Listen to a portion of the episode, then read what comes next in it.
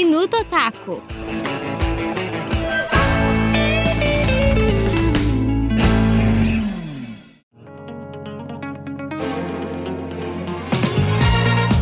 Olá, ouvintes! Tudo beleza? Está começando a primeira edição do Minuto Otaku, o programa que vai te deixar ligado no mundo dos animes e mangás. Quem vai te acompanhar sou eu, Ana Júlia. E eu, Vitória. O programa de hoje está recheado de assuntos interessantes. Nós vamos te atualizar das principais notícias do mês do mundo otaku. No Minuto Indica, a gente vai te trazer uma recomendação de anime e te contar tudinho o que você precisa saber sobre ela. E também vai ter o Cantinho do Jabá, o quadro em que você, ouvinte, tem um minuto para falar sobre o seu anime favorito e dizer por que alguém deveria assisti-lo. Além disso, temos uma matéria sobre eles, os maravilhosos e às vezes um tanto bizarros memes de anime. Quem não ama o meme, né, Vitória? É mesmo, Ana. Continuem ligados e bora conferir o programa de hoje.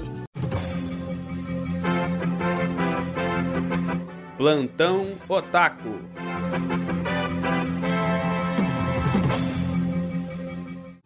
Vamos começar o programa com o Plantão Otaku, o quadro que te atualiza com as principais notícias do mês do mundo otaku. E olha, Vitória, esse mês foi bem agitado em relação às notícias. Mas chega de enrolação e vamos para nossa primeira notícia.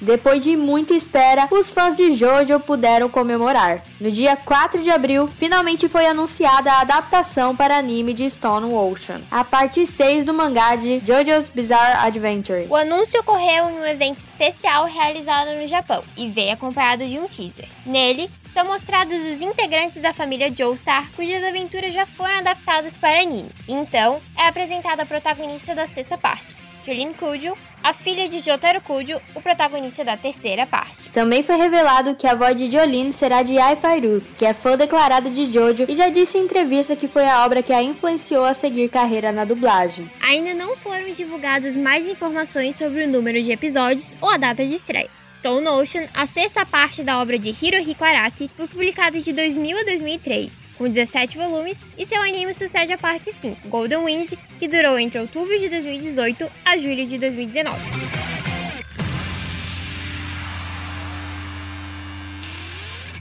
Yare, yare da wa. Próxima notícia é para quem é fã de um certo anime de vôlei. No dia 9 de abril, a editora JBC divulgou que vai começar a publicar o mangá de Haikyuu a partir de maio de 2021. O anúncio foi feito através do canal do YouTube da editora, onde também foi confirmado a publicação do título no início de fevereiro, mas sem dar informações em relação à data de lançamento. Os 45 volumes originais do mangá vão ser adaptados para 22 volumes encadernados, um formato que compila duas edições em uma e com publicação mensal. Infelizmente, ainda não há informações sobre o preço. Haikyuu conta a história de Hinata Shoyo, um jovem que deseja se tornar o maior jogador de vôlei do Japão, mesmo tendo apenas 1,64m de altura. Após entrar no mesmo colégio que seu rival Kagayama Tobio, um levantador com leves problemas de arrogância e trabalho em equipe, os dois precisam aprender a jogar e crescer juntos. O mangá de autoria de Haruichi Furudate foi publicado na revista japonesa Weekly Shonen Jump entre 2012 e 2020. Em 2014, começou a ser adaptado em anime pelo estúdio Production ID, contando atualmente com quatro temporadas.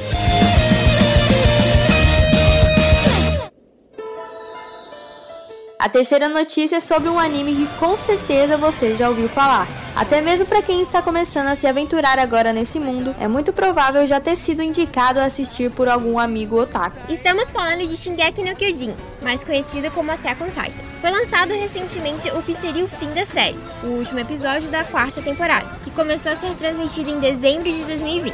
A produção é uma adaptação do mangá de Hajime Isayama, e os fãs se preocuparam, devido à história do anime ainda estar longe de alcançar o mangá. Felizmente, podem ficar tranquilos e comemorar que vem muito mais animações por aí. Após a exibição do último episódio no Japão, foi confirmado que a quarta temporada de Attack on Titan vai ter uma segunda parte. Produzida pelo estúdio Mapa. Também foi divulgado um pequeno teaser com informações relacionadas ao final da temporada. Apesar de ainda não ter uma duração definida, é certo de que ela vai ser transmitida logo no primeiro trimestre de 2022. Para quem não conhece, Shingeki no Kyojin se passa em um mundo onde a humanidade vive isolada dentro de enormes muralhas para se proteger do ataque de titãs, criaturas enormes devoradoras de humanos. A história conta a luta de Eren, Mikasa e Armin para recuperar seu território e desvendar os mistérios ligados ao surgimento dos titãs. Vale lembrar que recentemente, após mais de 11 anos sendo publicada mensalmente nas páginas da Besatsu Shonen Magazine, o mangá de Attack on Titan chegou ao fim.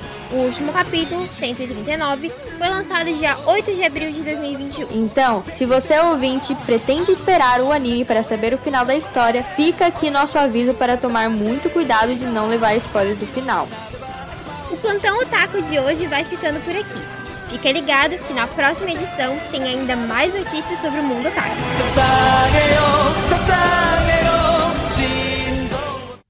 Que mês agitado, né, Vitória? Mudando de assunto, tá chegando a hora de descobrir qual a indicação de hoje do Minuto Indica. O quadro onde toda edição a gente te conta um pouco sobre um anime diferente. E olha, posso dizer que a indicação de hoje está bem bizarra.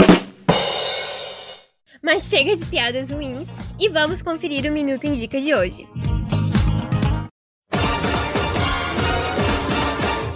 Quem entendeu o trocadilho da vitória já sacou que essa edição do Minuto Indica é sobre Jojo's Bizarre Adventure. Se você é alguém que gosta de animes, com certeza já esbarrou em Jojo alguma vez. Seja através dos memes, das referências ou até mesmo os personagens com seus visuais e poses extravagantes. Bora conhecer mais sobre essa franquia? Jojo's Bizarre Adventure é um mangá criado por Hirohiko Araki em 1987 e que ainda é publicado até hoje.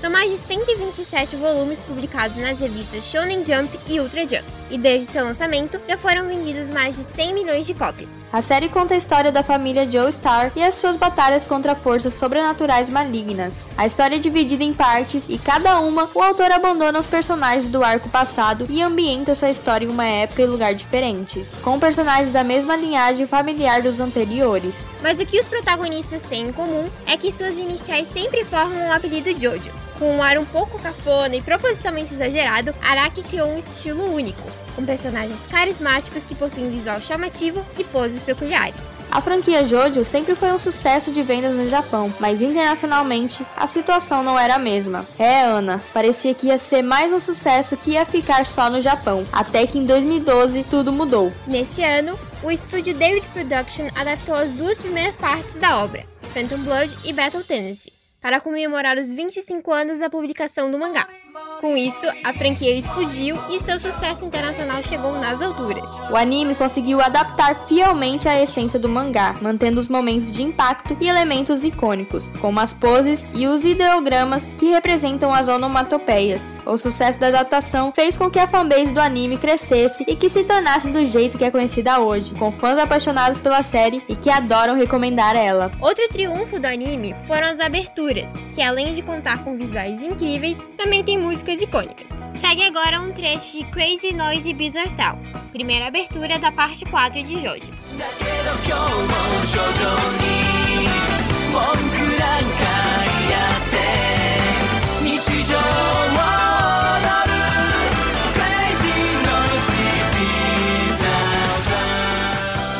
Nas duas primeiras partes da história, os personagens lutavam utilizando uma técnica chamada Raymond, um poder interior que surge a partir da respiração e faz o corpo transmitir ondas de energia similares à do Sol. Mas a partir do terceiro arco, Stardust Crusaders são introduzidos na história um dos principais elementos da série, os stands. Mas afinal das contas, o que são stands? Stand é uma materialização física do espírito de luta do seu proprietário, que é chamado de usuário de stand. O nome vem do fato de que ao ser serem chamados, eles aparecem em pé ao lado do seu usuário, prontos para auxiliá-los. Existem diversos tipos de stand e cada um possui habilidades diferentes, desde parar o tempo com o stand The World do vilão Dio Brando, a habilidade de criar zíperes em qualquer superfície de stick fingers, stands do personagem Bruno Bucciarati. Quando aparecem pela primeira vez em Stardust Crusaders, os stands inicialmente recebiam nomes de cartas de baralho de tarô e depois divindades da mitologia egípcia Mas ao longo dos arcos,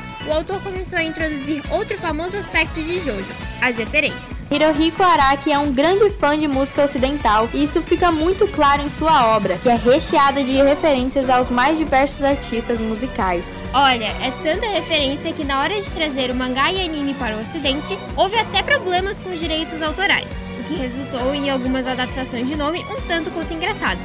Vamos dar uma passada rápida por algumas das referências mais notáveis em JoJo's Bizarre Adventure. A começar pela parte 1, Phantom Blood. O nome de Dio Brando, o vilão mais icônico de Jojo e o único a aparecer em mais de um arco, é referência a Ronnie James Dio, um dos maiores vocalistas do heavy metal. Já o seu sobrenome faz referência ao autor Marlon Brando, que fez parte de um dos maiores clássicos do cinema, O Poderoso Chefão. O sobrenome Família Zeppeli, que aparece pela primeira vez em Phantom Blood com o mestre de Raymond Will Antônio Zeppeli, veio da lendária banda de rock clássico Led Zeppelin. Outra referência é o nome de Robert E.O. Speedwagon, o melhor amigo do protagonista Jonathan Joestar e um dos personagens mais queridos de Jojo. O nome tem a sua origem na banda R.E.O. Speedwagon, fez sucesso nos anos 80, emplacando hits como Can't Fight This Feeling e Keep On Loving You.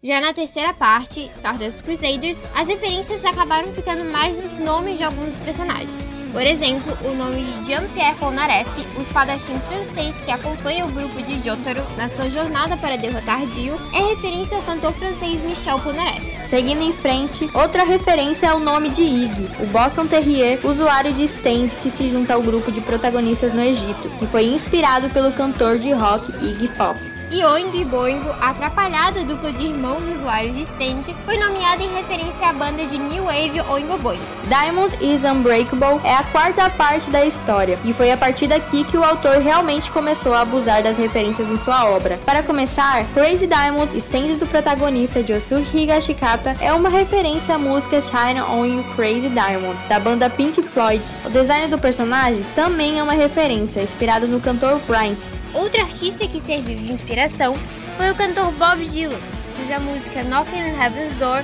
originou o nome do stand do mangaka Kishibiro, Heaven's Door. Há também Pearl Jam, o stand com habilidades culinárias do excêntrico cozinheiro Tony Trussardi, que foi batizado em homenagem à banda de rock de mesmo nome. E para encerrar a parte 4, temos o vilão Yoshikage Kira, que teve a sua aparência inspirada pelo astro David Bowie. Além disso, seu stand Killer Queen é uma referência à música da banda Queen, de 1974. Killer Queen. Extraordinarily nice. She's a killer queen. Gunpowder gelatine. Dynamite with a laser beam. Guaranteed to blow your mind. Vento Áureo, a quinta parte do anime, as referências continuam fortes e todos os stands que aparecem têm nome de algum artista ou música. Com a habilidade de criar zippers em qualquer superfície, o nome do stand de Bruno Bucciarati é uma referência ao álbum Stick Fingers, da banda Rolling Stones. Nomeado em homenagem à música do icônico Jimi Hendrix, Purple Haze é o stand de Panacota Fugo, um dos integrantes do grupo de Bruno. E para finalizar, Moody Blues, stand de Leone Abacchio, que tem o poder de reencenar eventos que já ocorreram, foi nomeado em referência à banda inglesa The Mood Blues, dona de sucessos como Nights in White Satin, de 1967. Moody Blues.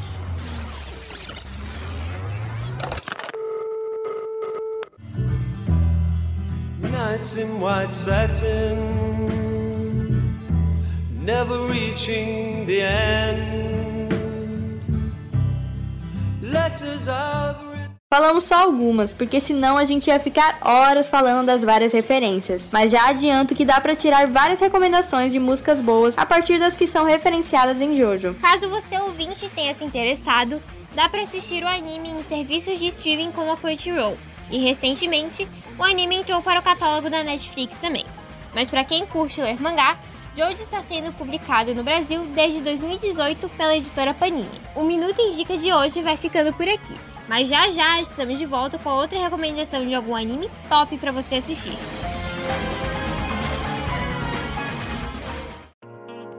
Agora a gente tem um boletim especial sobre os queridinhos de muitas pessoas, incluindo eu.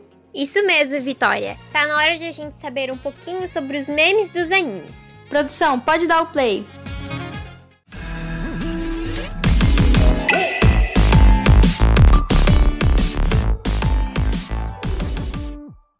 Eles vieram para melhorar 100% o seu dia, os famosos memes. Bora se divertir com alguns memes que selecionamos no programa de hoje? Vambora! Mas peraí, você achou que o primeiro meme da lista ia ser um qualquer, mas era eu, Tio!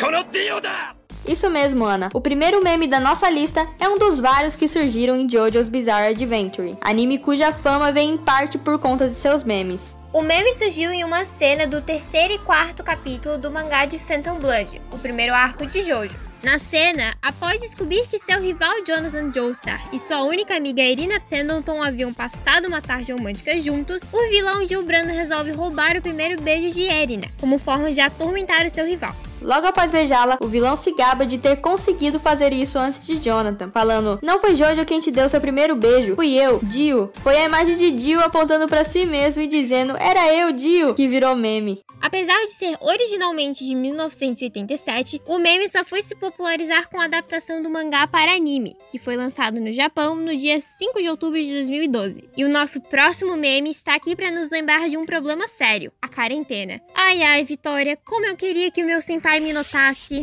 É justamente sobre isso que a gente vai falar agora, Ana. O meme do Minota Senpai tem as suas origens em um clichê muito presente em animes de romance. É muito comum ver em animes desse gênero personagens que se apaixonam pelo seu senpai e passam boa parte da história tentando conquistar a atenção dele. Senpai é um termo japonês que é usado quando se fala com alguém mais velho ou com mais experiência do que você, muito utilizado em ambientes escolares e profissionais. Digamos que senpai é o equivalente japonês de veterano.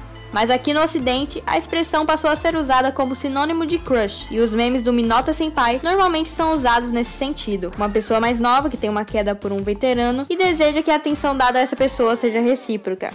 Outro meme é a frase Omae wa mo shingeiru, do anime Hokuto no Ken.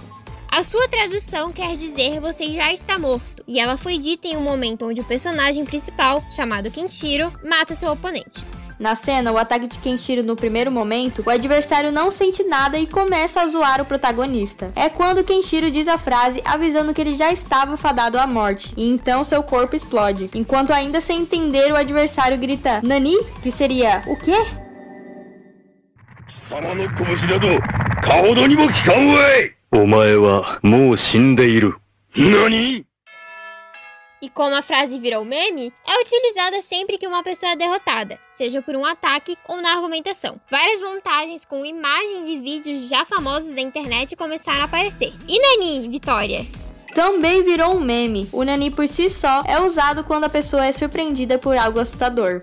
Vamos para o seguinte meme. Você já teve aquele momento triste da sua vida em que olhou para o horizonte e imaginou até uma trilha sonora no fundo como se tivesse um filme? Já pode atualizar sua playlist, apesar dessa música já ter se tornado algo zoeiro para um momento delicado. A cena do Naruto no balanço, longe das demais crianças, já era triste no mangá. Agora, com essa melodia no anime, se tornou mais dramática ainda. Estamos falando da tão famosa flautinha triste do Naruto, que na real é uma música chamada Sadness and Sorrow.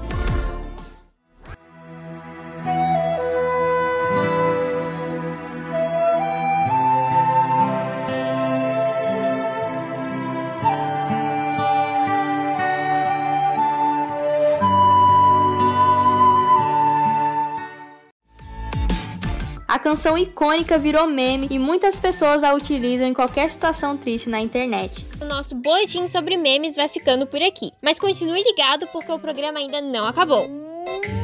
E agora, para finalizar, tá na hora do Cantinho do Jabá, o quadro que você ouvinte tem um minuto para usar suas habilidades de marketing e fazer jabá de seu anime favorito.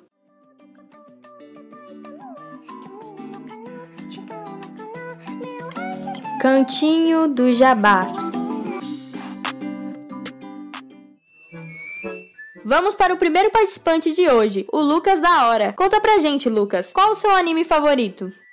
Meu anime favorito é One Piece, o famoso anime do pirata Kishi. Se eu tivesse que fazer um jabá para convencer as pessoas a assistirem, seria um pouco difícil, porque não é todo mundo que tem a coragem de começar a assistir um anime com quase mil episódios. Mas mesmo assim, One Piece é um anime fantástico. Os pontos nunca ficam soltos na história, e olha que com mil episódios dá para contar muita coisa, além de terem lutas super memoráveis e os personagens são muito cativantes, até mesmo os secundários. Os vilões ou você ama ou você odeia, e o anime é capaz de misturar com perfeição cenas de ação, comédia e até mesmo aquelas emocionantes que é capaz de fazer qualquer um chorar.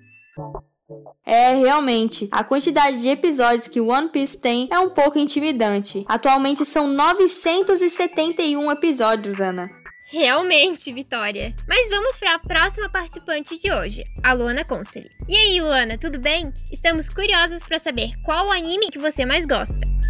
Provavelmente se eu tivesse que escolher um anime hoje para dizer que é o meu favorito, ia ser Full Metal Alchemist. O cenário é a revolução industrial europeia, só que num mundo que alquimia existe e é uma das técnicas científicas mais avançadas. E conta a história do Edward e do Al, que são irmãos, que acabaram perdendo partes do corpo, no caso do Al ele perde o corpo inteiro, quando eles tentam ressuscitar a mãe deles usando uma técnica de alquimia proibida. Aí conta basicamente a história deles em busca da pedra filosofal para poder restaurar os seus corpos. É uma história muito bonita, muito cativante. Acho que não tem como você se apaixonar pelos dois e os personagens são muito profundos e eu acho que essa vai ser a minha indicação de hoje.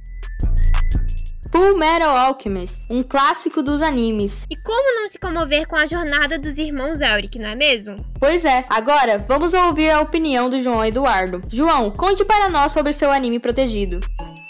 Bom, o meu anime preferido é o Fullmetal Alchemist Brotherhood. Ele é meu anime preferido exatamente pelo conteúdo que ele dá, que é tratar sobre religião, sobre ciência, sobre até o ateísmo, sobre né, o que acreditar, por assim dizer. Ele trata com muita seriedade esse fato, é muito bom isso. Além, né, óbvio, das cenas de luta, que são também incríveis. E se eu pudesse convencer uma pessoa a ver esse anime, eu falaria exatamente esse meu argumento. Se ela quer um anime sério, com excelentes lutas, também com cenas muito marcantes, muito emotivas, Fullmetal é a resposta. Olha ele de novo! Fullmetal Alchemist por enquanto está liderando o programa de hoje. A história parece ser mesmo cativante. Bom, continuando, chegou a vez de Marcos Valdir mostrar sua posição. Qual anime merece estar em primeiro no seu pódio, Marcos? Meu anime preferido no momento tá sendo Parasite. Parasite ele é um anime que trata justamente como o nome diz, de aliens que invadem a Terra e, tentem, e tentam assumir, tipo, a cabeça dos humanos. Tentam parasitar eles para poder andar na Terra, né, como eles. Se eles mesmos não sabem o porquê eles estão lá, é um puro instinto invadir a cabeça. E o protagonista ele acaba conseguindo impedir que ele seja parasitado pela cabeça. E o alien toma a mão dele e começa a estudar é, os conteúdos da Terra e tudo mais. E os dois começam a conviver juntos. E juntos eles caçam essas outras, esses outros aliens, né? E o anime é muito bom porque ele tem uma dramaturgia muito complexa que, e é muito rica em detalhes. Se tu prestar atenção, o anime ele é muito completinho. Caramba, quanta indicação boa, hein, Vitória? É mesmo, os participantes mandaram muito bem nas escolhas e nos argumentos. Aliás, anotei tudo aqui, Vitória. Não vejo a hora de maratonar tudinho nas férias. Isso aí. Bom, infelizmente o programa de hoje está chegando ao fim. Já estou ansiosa para saber das próximas novidades. Obrigada por acompanhar o Minuto Otaku até aqui. Até a próxima! Esse programa foi produzido como trabalho final para a disciplina de Laboratório de Rádio e Audiojornalismo em maio de 2021. Redação, locução e edição por Ana Júlia Gonçalves e Vitória Marques. Participação especial de Kael Sobral. Orientador técnico Peter Lobo, assessoria da monitora da disciplina Gabriela Pineda, orientação da professora Leslie Chaves. Rádio.UFSC. É rádio, é jornalismo e ponto.